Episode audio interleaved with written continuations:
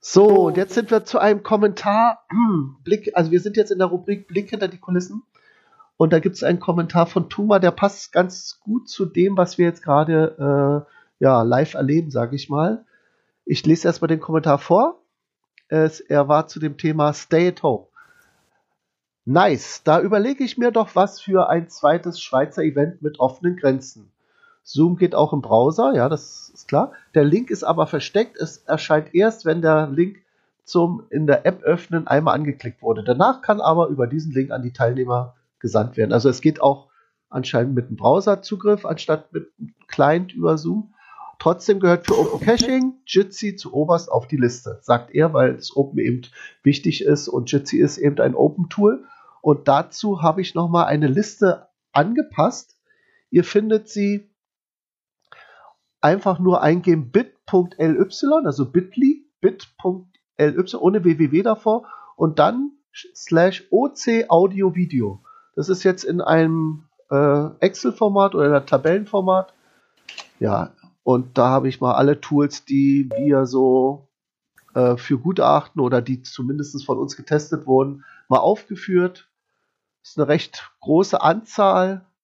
Ähm, wichtig ist vor allem, äh, das hat Miriam auch in ihrem Artikel, den sie jetzt aktualisiert hat. Was für ein Artikel denn eigentlich, Mika? Was für, ja. Wofür brauchen wir die Liste denn?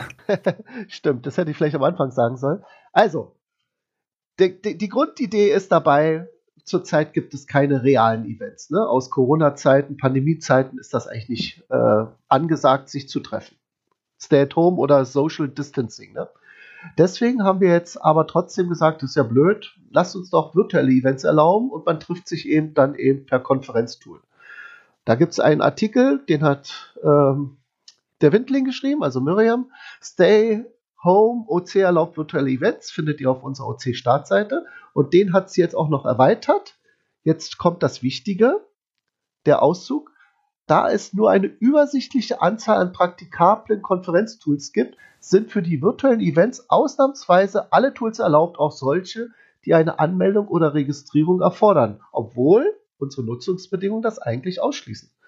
Denn wir, wie ihr vielleicht wisst oder nicht wisst, aber ich sage es ja jetzt, in den Nutzungsbedingungen steht normalerweise drin, dass äh, man, wenn man etwas lockt, und so ein Event kann man ja auch locken mit habe teilgenommen, dass man da nicht gezwungen sein muss, sich bei einem externen dritten Dienst extra dafür zu registrieren. Das ist die normale Vorgehensweise. In diesen besonderen Zeiten von Corona haben wir, damit wir nicht viele Tools gleich ausschließen, Konferenztools, haben wir gesagt, auf diese Sachen verzichten wir. Also wer will, muss ja da nicht am Event teilnehmen.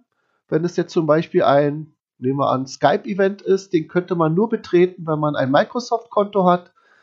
Und wenn das keiner machen will, weil er vielleicht äh, Unix-Benutzer ist, ja, dann kann er das Event leider nicht besuchen. Aber naja, es gibt eben Tools, die sind absolut frei. Es gibt Tools, die brauchen eine Registrierung. Wir erlauben jetzt alle Tools. Und ich glaube, das ist auch äh, jetzt aufgrund der Besonderheit äh, eine sinnvolle Maßnahme, die man irgendwann natürlich wieder zurückziehen muss. Ähm, aber aus dem aktuellen gegebenen Anlass denke ich, ist es ganz sinnvoll. Und auch in puncto Sicherheit ähm, gibt es eben auch manche Tools wie Zoom, die ja derzeit doch hart in der Kritik stehen, auch was die Sicherheit selber angeht.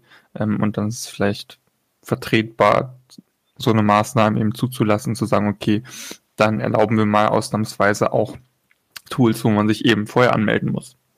Wobei ich muss übrigens das noch ein bisschen einschränken. Wir haben gesagt, wir erlauben alle Tools. Etwas ist aber bei uns nicht gern gesehen, und zwar reine Chatgruppen. Also zum Beispiel WhatsApp oder Telegram sollte man nicht verwenden, um ein Event zu machen. Also das sind, ja, das sind eben Chatgruppen und da trifft man sich ständig.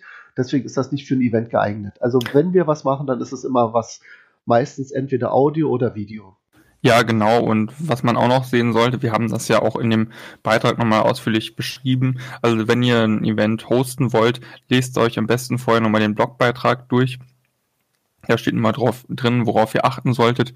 Ähm, und auch solche Sachen, dass zum Beispiel solche virtuellen Events auch nur in der Regelmäßigkeit gelistet werden sollten, wie es aktuell Events schon gelistet werden. Also bitte nicht jeden Tag irgendwie ein virtuelles Event einstellen, äh, und dann praktisch die Punkte dadurch abgreifen. Das ist nicht Sinn und Zweck der Regelung ähm, und würde dementsprechend dann auch dazu führen, dass solche, dass so ein Owner dann darauf hingewiesen wird, dass es eben nicht so häufig veröffentlicht werden soll, sondern nur in normalen Eventabständen. Ja, an der Stelle könnte ich mal einmal reingrätschen, einmal auch von mir. Guten Abend, ich bin ja gerade so durch die Hintertür reingerutscht. Und zwar, ja, servus.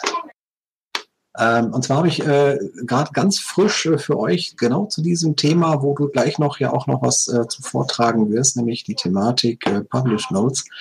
Äh, ganz heiß äh, gerade mal ein Vorfall, den ich aus, aus dem Nähkästchen berichten möchte. Ja, diese neue Technik, die wir hier erlaubt haben, dass virtuelle Events abgehalten werden, das scheint ja wirklich sehr gut äh, angenommen zu werden und bringt gleichzeitig aber auch äh, für uns als Plattformbetreiber ähm, Gefahren mit sich. Äh, und zwar ist es so gewesen in dieser Woche, dass ich ein ähm, äh, eine, eine Abuse-Mail von unserem Hoster bekommen habe. Das ist also eine Mitteilung, dass der technische IT-Administrator mir mitteilt, dass irgendwas nicht stimmt mit unserem Server, äh, weil dort nämlich gemeldet worden ist, wir würden Spam-Mails verschicken und zwar in nicht unerheblicher Höhe. Ja, und das Ganze ähm, habe ich dann zurückverfolgt. Ähm, da haben wir erstmal unseren Techniker Borsi dran gelassen, der erstmal identifizieren musste, um wem sich das überhaupt da dreht, der sich da beschwert hat. Und bis wir dann einen Namen hatten, konnte ich auch Zusammenhänge herstellen. Ähm, wenn wir ähm, Mails versenden, dann hat das ja in der Regel einen Grund. Also irgendeinen Anlass gibt es ja dazu, dass Mails rausgehen. In diesem Fall war es so, das war ein sehr langjähriger User, der hier auf der Plattform aber selbst nie aktiv war. Seit 2013 war er bei uns eingetragen und hat für seine Homezone im Umkreis von 150 Kilometern darum gebeten, OC-Only äh, Publish-Mails zu bekommen. Das ist natürlich die letzten Jahre nicht passiert, weil der gute Mensch sitzt in Österreich. Da sind wir ja noch nicht ganz so vertreten. Dann ist es jetzt passiert, dass durch die virtuellen Events doch einige sich dazu berufen fühlen, die bei uns zu listen. Das freut uns natürlich sehr schön. Verursacht dann natürlich aber auch, dass so eine Mail auch mal rausgeht in der Tat. Selbst in Hintertupfingen an der letzten Ecke von Österreich gibt es jetzt irgendwelche Event-Notifications von OC-Onlys in dem Fall. Und das ist dann passiert. Und das hat derjenige nach fast ja, acht Jahren irgendwie als Spam-Mail deklariert mit dem ähm, äh, mit dem Problem, dass unser Hoster gesagt hat, also Leute, wenn ihr hier so viel Spam-Mails verteilt, dann machen wir euch aber die Kiste zu. Das war nicht mehr so cool. Das heißt, da mussten wir ziemlich schnell reagieren und rausfinden, was da überhaupt war. Und ich konnte zum Glück anhand der Zusammenhänge von den Homezone ähm, Geo-IP-Informationen, die hinterlegt waren, nachzeigen, sagen hier, der Mann hat das bestellt, der wollte die E-Mails haben, das sind keine Spam-Mails. Ne? Ja, also äh, wollte ich nur mal so aus dem Nähkästchen geplaudert haben, dass das eigentlich so ein Problem ist. Und ich glaube, gleich in den Tipps und Tricks gehst du, äh, Mika, nochmal auf das Thema ähm, Publish Notes ein. Ne? Ja, dann sind wir bei den Tipps und Tricks und jetzt spanne ich den Bogen zurück zu dem, was vorher äh, Mirko bzw. Clan Family erzählt hat wie kann man denn eigentlich Benachrichtigungen abschalten? Also eigentlich sind ja Benachrichtigungen ganz schön. Ich freue mich immer, wenn was aufpoppt und dann sehe ich, aha, in Berlin gibt es wieder einen neuen Cache. Aber manche sind dem, haben das gleich eingestellt und wollen es gar nicht mehr, weil es zu viel jetzt wird. Also zu viele neue Caches. Und da wollte ich euch mal den Tipp geben. Einerseits könnt ihr es diesen Tipp jetzt anwenden, um die, die Benachrichtigung abzuschalten. Ihr könnt aber genauso gut den Tipp anwenden, um die Benachrichtigung einzuschalten. Wenn ihr sagt, oh, das ist ja interessant, das wusste ich gar nicht. Also, ihr geht auf der OC-Startseite auf mein Profil, dann auf Profildaten, dann findet ihr zwei Button, die nennen sich, das nennt sich ändern. Ihr nehmt den obersten, nicht den unteren, das wäre was, da würdet ihr was anderes ändern, also das oberste ändern drücken. Und dann gibt es eine Rubrik bei Benachrichtigungen. Da gebt ihr den Radius 0 Kilometer ein. Wenn ihr 0 Kilometer eingibt, werdet ihr nicht mehr benachrichtigt, wenn irgendwas in eurer Nähe passiert. Wenn ihr benachrichtigt werden wollt, dann tragt ihr eben die Kilometeranzahl ein, die euch interessiert. Zum Beispiel, weiß ich nicht, hier für Berlin vielleicht äh, 50 Kilometer mit natürlich dem Zentrum Berlin ausgehend und dann habt ihr dann das ganze Berlin und Umland noch ein bisschen mit.